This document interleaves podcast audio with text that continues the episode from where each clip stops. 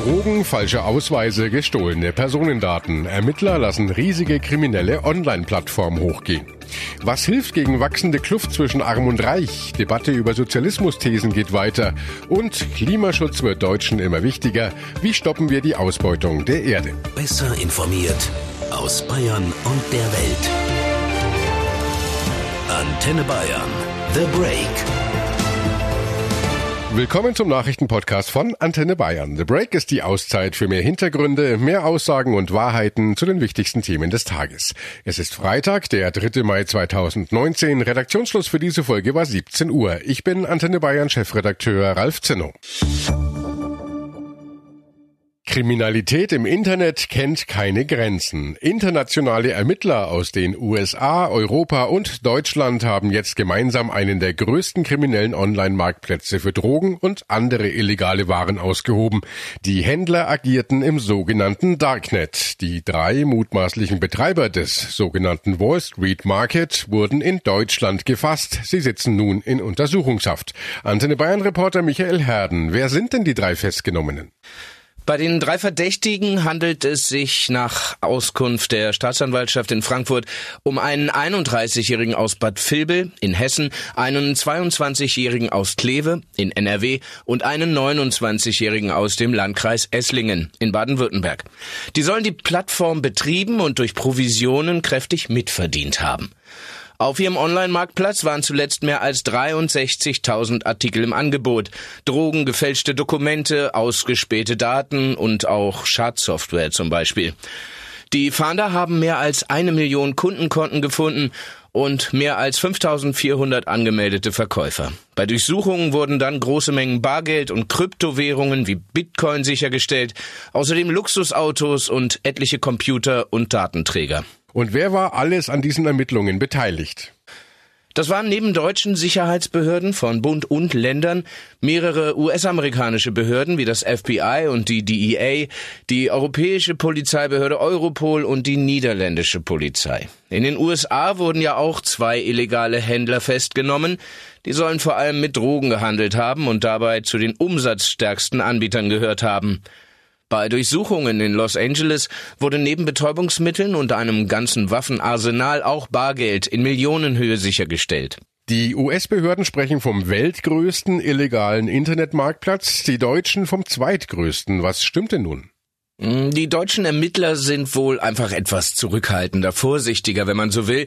Man müsse jetzt erstmal die vielen sichergestellten Datenträger auswerten, hieß es, um beurteilen zu können, wie hoch die Umsätze und Gewinne tatsächlich waren. Denn das alles spielte sich ja lange unterhalb des Radarschirms ab, somit weiß eigentlich keiner genau, wie umfangreich der Handel getrieben wurde. Sicher aber sei es die zweitgrößte Plattform dieser Art, sagte Oberstaatsanwalt Ungefug. Am Ende hätten die Betreiber nicht nur Provisionen eingestrichen, sondern zuletzt auch die gepackten Kundengelder in Kryptowährungen wie Bitcoin eingestrichen. Was macht die Ermittlungen in dem Bereich so kompliziert? Das Darknet bietet halt alle Vorteile, weitgehend anonym und damit unbemerkt zu kommunizieren. Deshalb nutzen das ja auch gern Regimegegner in Diktaturen oder auch Journalisten für Gespräche mit Informanten. Und eben Kriminelle.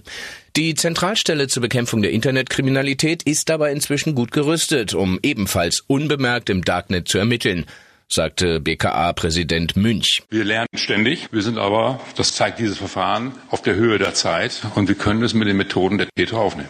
Immerhin wurden in diesem Fall auch rund zwei Jahre ermittelt, bis man die mutmaßlichen Täter dingfest machen konnte. Und Michael, abschließende Frage, was droht den Betreibern der Plattform jetzt? Die könnten am Ende bis zu 15 Jahre ins Gefängnis gehen. Vorgeworfen wird ihnen gewerbsmäßige Verschaffung einer Gelegenheit zur unbefugten Abgabe von Betäubungsmitteln. Klingt etwas sperrig, gemeint ist Drogenhandel. BKA-Präsident Münch hat heute gefordert, dass es einen eigenen Straftatbestand gegen das Betreiben von kriminellen Online-Handelsplattformen geben müsste und damit eine klare gesetzliche Regelung. Es gebe auch schon einen Vorschlag dazu, sagte Münch, der sei aber noch nicht umgesetzt. Thank you Ganz Deutschland diskutiert auch heute weiter über die umstrittenen Sozialismusthesen von Juso-Chef Kevin Kühnert. Seit zwei Tagen sorgt der Chef der SPD-Jugend für Aufruhr mit Ideen wie Großunternehmen wie BMW zum Volkseigentum zu machen oder jeder sollte nur so viel Wohnraum besitzen, wie er selbst bewohnt. Also kein Wohneigentum mehr, um Profit zu machen. Zwar kann sich so gut wie niemand vorstellen, dass das bei uns wirklich Realität wird, aber es gibt doch inzwischen viele Stimmen, die dem Chef der Jungsozialisten bescheinigen, bestätigen, dass er einen Nerv getroffen hat. Der Chef des Deutschen Instituts für Wirtschaftsforschung, Marcel Fratscher zum Beispiel, sagt, die Ungleichheit in der Gesellschaft nimmt zu. Viele Menschen sind unzufrieden, auch wegen der steigenden Mieten in den Großstädten. Der Wirtschaftsexperte verweist außerdem darauf, dass sich sehr viel Vermögen in der Hand von relativ wenigen Menschen befinde. Trotz Wirtschaftsbooms steige das Armutsrisiko, so Fratscher. Der Niedriglohnbereich in Deutschland sei ungewöhnlich groß. Die Kühnert-Idee den hält der DIW-Chef allerdings trotzdem für unsinnig. Die Enteignung von Privatunternehmen sei nicht die richtige Antwort auf existierende Probleme. Man müsse vielmehr die wenigen schwarzen Schafe, die die Marktwirtschaft missbrauchten, besser regulieren. Mittlerweile hat auch SPD-Chefin Nahles nach zwei Tagen ihr Schweigen gebrochen. Sie äußerte sich nach einer Klausur der SPD-Fraktionsvorsitzenden von Bund und Ländern in Leipzig. Ich finde die Antworten, die er gibt, falsch. Das sind auch nicht die Positionen der SPD. Aber äh, die Frage dahinter, wie gerechte Verteilung von Reichtum organisiert werden kann, was man tun kann gegen die zunehmende Spaltung zwischen Arm und Reich, das sind richtige Fragen.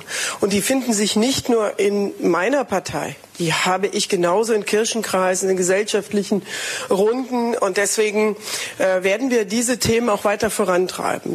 Nahles verweist dabei auf SPD-Projekte, die sie in der Großen Koalition vorantreiben will. Ungleichheit kann man nur konkret bekämpfen. Also was tun wir konkret, zum Beispiel um Altersarmut zu vermeiden? Das heißt dann für uns eben Grundrente ohne Bedürftigkeitsprüfung. Was tun wir konkret, damit nicht nur der Imbissbudenbesitzer hier in Leipzig äh, Steuern zahlt, sondern auch die großen Internetgiganten in Deutschland und Europa Steuern zahlen. Da brauchen wir eine Digitalbesteuerung. Das sind Debatten, die ganz konkret eben auch Abhilfe schaffen. Oder was tun wir gegen Mietwucher? Eben unser Vorschlag auch heute hier Mietenstopp äh, befristet äh, für fünf Jahre, damit wir eben auch mal eine Entspannung wieder im Wohnungsmarkt haben und dass nicht die äh, Mieten schneller steigen als die Lohnerhöhung. SPD-Chefin Nahles. Auch vom Betriebsrat des bayerischen Autobauers BMW kommt inzwischen eine Stellungnahme. Antenne Bayern-Reporterin Ilka Jägersberger.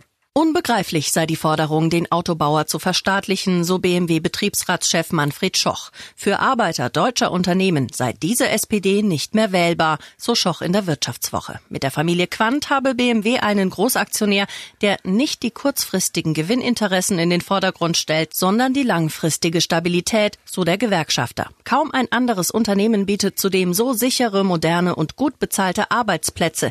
Kühnert soll mal bitte erklären, was besser laufen würde, wenn BMW verstaatlicht wäre, so Schoch weiter. Auch in der Bevölkerung findet Kühnert nur wenig Zustimmung. Seine Forderung, den Immobilienbesitz einzuschränken, bewerten in einer aktuellen Umfrage 64 Prozent der Befragten als negativ. Kühnert selbst hat heute nochmal nachgelegt und betont, er habe das alles sehr ernst gemeint und es sei eine gute Sache, Diskussionen anzustoßen. Die SPD ist stolz darauf, eine Diskussionspartei zu sein. Auch dieses Beispiel zeigt, bei uns werden gesellschaftliche Debatten geführt. Wir sind eben kein stromlinienförmiger Laden, in dem alle die gleiche Meinung haben. Und genau deshalb bin ich mal in die SPD eingetreten, weil man bei uns diskutieren kann. Und das lasse ich mir auch von niemandem kaputt reden. Sie lassen nicht locker, die Schülerinnen und Schüler der Fridays for Future Bewegung. Und äh, damit haben sie den Klimaschutz im Bewusstsein der Deutschen wieder zum Top-Thema gemacht. In einer aktuellen YouGov-Umfrage zur bevorstehenden Europawahl sagen 55 Prozent der Befragten, Klimaschutz und Umweltpolitik sei ihr wichtigstes Anliegen. Mehr noch als die Flüchtlingspolitik, die 54 Prozent besonders wichtig finden. Allerdings gehen wir Deutschen nicht besonders vorbildlich um mit dem, was Mutter Erde uns zu bieten hat. Die Menschheit insgesamt verbraucht jedes Jahr zu viele Ressourcen wie Wasser, Rohstoffe, Wälder oder Energie. Die Erde kann sich nicht schnell genug regenerieren, um das Verbrauchte wieder aufzufüllen. Und gerade wir Deutschen beuten die Erde besonders stark aus. Im weltweiten Vergleich überziehen wir unser Ressourcenbudget für 2019 besonders früh. Heute ist bei uns nämlich schon der sogenannte Erdüberlastungstag. Das heißt, wenn alle Menschen auf der Welt so rücksichtslos leben würden wie wir hier in Deutschland, dann wären schon heute alle nachhaltig zur Verfügung stehenden Ressourcen für dieses Jahr verbraucht und alle ökologisch verkraftbaren Emissionen ausgestoßen. Antenne Bayern Reporter Arne Beckmann, in welchen Bereichen sind wir denn besondere Umweltsünder? Also das sind gar nicht mal vereinzelte Dinge, sondern die Summe macht's. Das hat mir Julia Otten von Germanwatch erklärt. Wir haben einfach einen sehr hohen Verbrauch, insbesondere bei unseren CO2-Emissionen.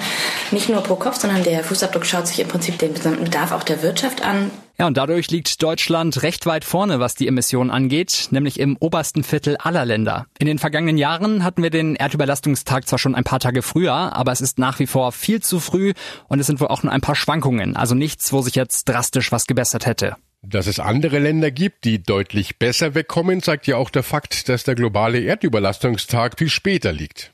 Ja, der wird so rund um den 1. August angepeilt. Also Deutschland ist da verhältnismäßig tatsächlich sehr früh dran mit dem Leben auf Pump, was da die Ökobilanz angeht. Aber dieser weltweite Tag, der ist in den vergangenen Jahren auch immer weiter nach vorne gerutscht. Eben durch einen ausufernden Lebensstil, zum Beispiel in den USA, aber auch in anderen reichen Industrienationen. Was kann denn jeder Einzelne tun, um hier etwas zu verändern? Naja, die Dinge, die da auf der Hand liegen natürlich. Also weniger Auto fahren, so wenig wie möglich fliegen, den Fleischkonsum einschränken und so weiter und so weiter.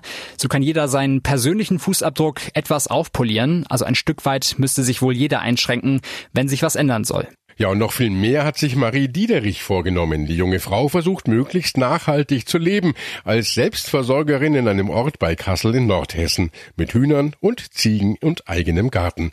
Marie, wie läuft denn Ihr Tag als Selbstversorgerin so ab?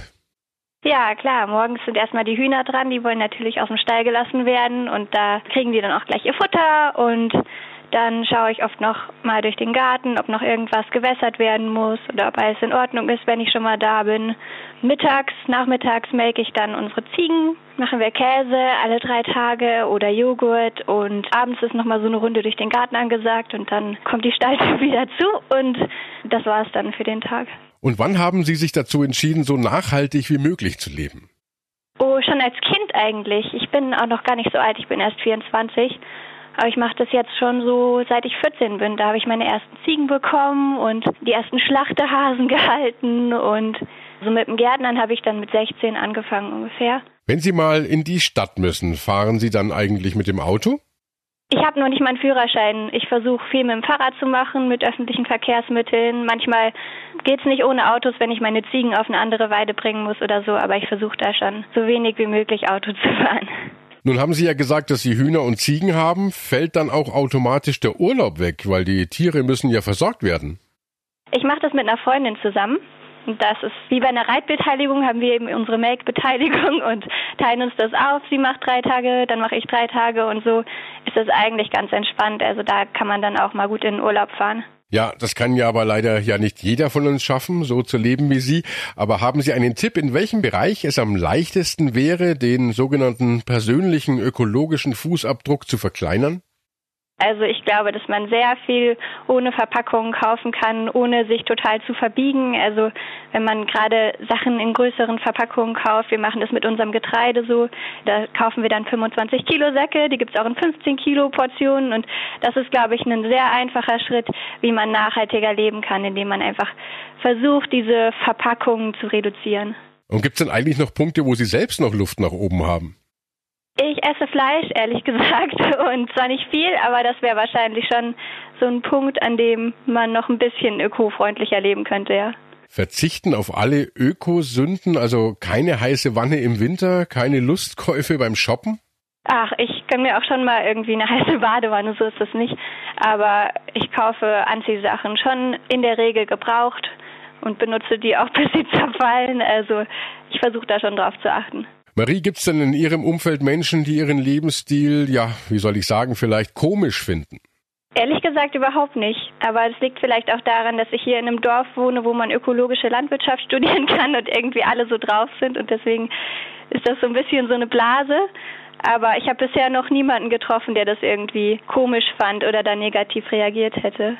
Was motiviert Sie da, am Ball zu bleiben? Ja, das gute Essen. Es schmeckt einfach alles viel besser, wenn man es selber hergestellt hat, selber angebaut hat und die Geschichte hinter den Lebensmitteln kennt. Also das ist schon so unsere Hauptmotivation, das zu machen. Gibt es eigentlich auch etwas, das Sie vermissen? Ich vermisse Tomaten im Winter. ähm, manchmal kaufen wir dann auch welche, aber in der Regel versuchen wir halt wirklich alles aus dem eigenen Garten zu haben und das ist schon etwas, also dieses saisonale Essen, da muss man sich schon dran gewöhnen.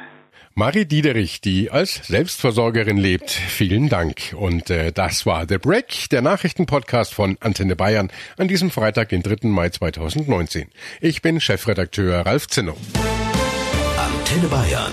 Besser informiert. Jeden Tag. Zu jeder vollen Stunde auf Antenne Bayern. The Break. The Break gibt's auch Montag wieder. Um 17 Uhr. Jetzt abonnieren.